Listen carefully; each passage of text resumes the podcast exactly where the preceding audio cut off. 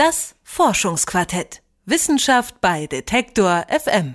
Große Schwingen, spitze Zähnchen, mit denen sie am liebsten nachts das Blut von anderen Tieren saugt. Die Vampirfledermaus hat sicher so manche Vampirfigur inspiriert. Und Vampire, die gelten ja nicht gerade als die geselligsten Zeitgenossen. Es scheint aber, als hätten wir der tierischen Vampirvorlage da Unrecht getan. Denn die Vampirfledermaus schließt echte Freundschaften und hängt am liebsten mit ihren besten Kumpels ab, genau wie wir Menschen also. Das zeigt eine Studie von einer Forschungsgruppe am Berliner Naturkundemuseum. Meine Kollegin Nadja Häse hat sich mit dem Leiter der Studie, Frieda Meyer, unterhalten und kann mir dazu mehr erzählen. Hallo Nadja. Hallo Lara-Lena. Nadja, wann hast du denn zuletzt deine besten Freunde getroffen? Boah, das ist schon eine ganze Weile her, weil wir in verschiedenen Städten wohnen und da muss es dann halt reichen, wenn man sich so ein paar Mal besucht. Aber kennst du das, dass wenn man sich nicht so oft sieht, man auch erstmal eine Weile braucht, sich wieder aneinander zu gewöhnen? Ja, ja, total. Aber ich finde, das ist ja eigentlich auch das, was eine Freundschaft ausmacht, ne? Dass man sich eine Zeit lang nicht sieht und dann sieht man sich wieder und dann ist irgendwie alles so wie früher. Und das ist ja im Prinzip auch das, was die Studie herausgefunden hat, nur eben bei Fledermäusen, oder? Ja, genau. Ähm, die Forschergruppe hat sich angeguckt, was mit den sozialen Beziehungen von Vampirfledermäusen passiert, wenn sich deren Umwelt verändert, äh, ganz spezifisch. Und die Studie zeigt, dass es unter Vampiren, so kann man die nennen in der Kurzform, echte Freundschaften gibt. Also die Freundschaft aus der Gefangenschaft bleibt erhalten, wenn die Tiere ausgewildert werden. Bisher war da gar nicht klar, ob die Beobachtungen von Vampirfledermauskolonien in Gefangenschaft übertragen werden können auf wilde Kolonien. Aber jetzt haben die Forscher eben gezeigt, dass das Verhalten von Gefangenenkolonien das von Kolonien in freier Natur ganz gut vorhersagt. Und wie haben die Forschenden das untersucht? Die Forscher haben die Daten von zwei Fledermausgruppen verglichen. Und eine Gruppe ist die Heimatkolonie, die die ganze Zeit in freier Natur lebt. Und die andere Gruppe ist für zwei Jahre gefangen und dann wieder ausgewildert worden. Und dabei haben die Forscher den Fledermäusen dann kleine Sender auf den Rücken geklebt, also Hightech-Rucksäcke sozusagen. Wie süß. Ja, die dann die sozialen Interaktionen protokollieren. Also die Sender sind extra entwickelt worden, sodass sie nur noch ein Gramm wiegen, also für die Fledermäuse angepasst worden und Daten per WLAN übertragen. Es geht da um die Nährungsdaten, also die Sender erfassen die Entfernung zu anderen besenderten Fledermäusen und so werden dann die täglichen Veränderungen im sozialen Netzwerk abgebildet. Ach ja, und übrigens fallen die Sender dann auch wieder von selbst ab nach ein, zwei Wochen, sodass die Fledermäuse wieder im Urzustand rumfliegen. Was wir jetzt gemacht haben, ist, dass wir in eine natürliche Kolonie Tiere aus einer Gefangenschaftskolonie freigelassen haben. Also ursprünglich stammten die aus der Kolonie. Und das ist natürlich ein ganz starker Eingriff, eine starke Umweltveränderung und konnten zeigen, dass soziale Bindungen, Freundschaften aus der Gefangenschaft in der Natur erhalten blieben. Also die Senderdaten zeigen, dass Vampirfledermäuse auch in freier Natur ihre Beziehungen pflegen, die in Gefangenschaft entstanden sind. Aber sind Fledermäuse denn jetzt wirklich so befreundet, ähm, wie wir Menschen das sind, wie ich jetzt zum Beispiel mit meiner besten Freundin?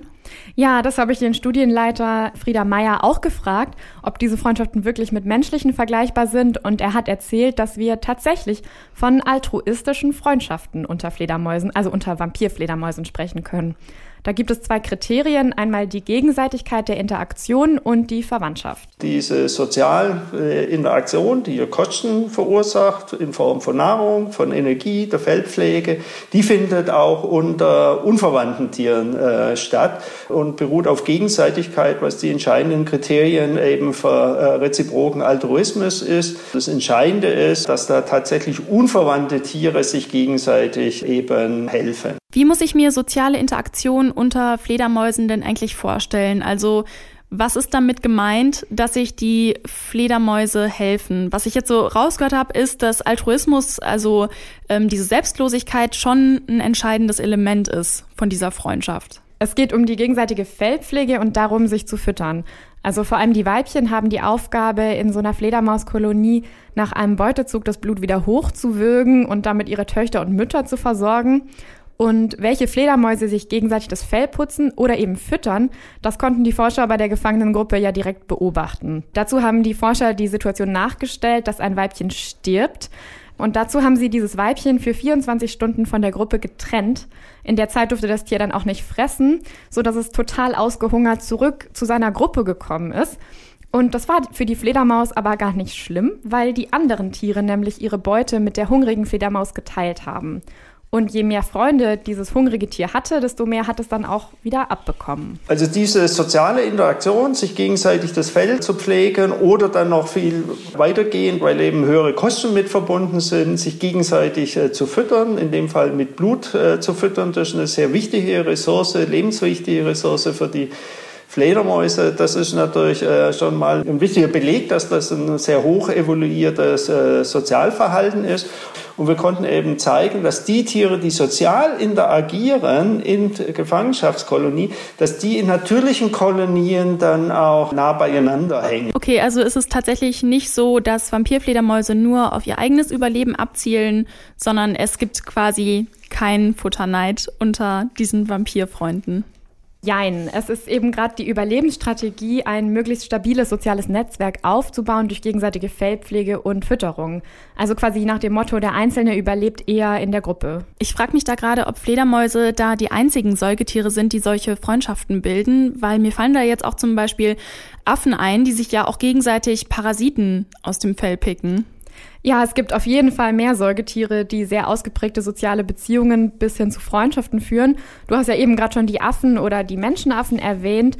Und Frieda Meyer ordnet das auch genauso ein. Er sagt, die Fledermausforschung ist ein Teil davon, das Sozialverhalten von Säugetieren im Allgemeinen besser zu verstehen. Zu den Säugetieren gehört ja eben auch der Mensch. Also wir helfen natürlich auch Verwandten äh, eher als Unverwandten und wir helfen natürlich auch eher anderen Menschen, anderen Individuen, wo wir dann in der Zukunft auch was zurückbekommen, dass eben nicht nur einseitig Kosten entstehen, sondern dass das eben dann auch ausbalanciert ist, was wiederum voraussetzt, dass eben Betrug ausgeschlossen ausgeschlossen ist. Also da gibt es äh, ganz ähnliche Mechanismen, die zentral bei Menschen sind und die auch bei den Tieren da sind. Aber wie das jetzt in den einzelnen Stufen entstanden ist, das ist natürlich eine ganz spannende Frage. Wenn ich jetzt nochmal an menschliche Freundschaften denke, da ist Zuneigung ja auch ein Stichwort. Also man sucht sich als Mensch ja auch mehr oder weniger gezielt aus, wem man jetzt einen Gefallen tut, mit wem man sich trifft und zu wem man nett ist. Ist das irgendwie vergleichbar mit Fledermausfreundschaften? Ob es sich da jetzt wirklich um Zuneigung handelt, da wäre ich mir nicht so sicher. Da müssen wir vielleicht noch mehr Studien abwarten. Es ist ja auch so, um das nochmal zu sagen, wenn jetzt zwei Fledermäuse bei dir an der Dachrinne hier in Europa nebeneinander baumeln, ist auch nicht klar, ob die befreundet sind, weil untersucht wurde ja nur die südamerikanische Vampirfledermaus. Über die Studie, die zeigt, wie Fledermäuse Freundschaften schließen und ob das mit menschlichen Beziehungen vergleichbar ist. Darüber habe ich mit meiner Kollegin Nadja Häse gesprochen. Danke dir für das Gespräch, Nadja. Ja, gerne. Das Forschungsquartett. Wissenschaft bei Detektor FM.